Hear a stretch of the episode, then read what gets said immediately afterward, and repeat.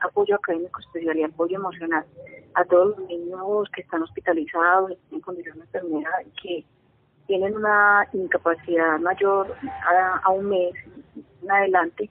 pues eh, los padres de familia, las instituciones educativas, en alianza con las secretarías de educación, eh, debemos de garantizarle a los niños todo su estudio, toda su promoción. Antes un niño eh, en condición de enfermedad que tenía falta de resistencia eran consideradas pues para pues tenían el año porque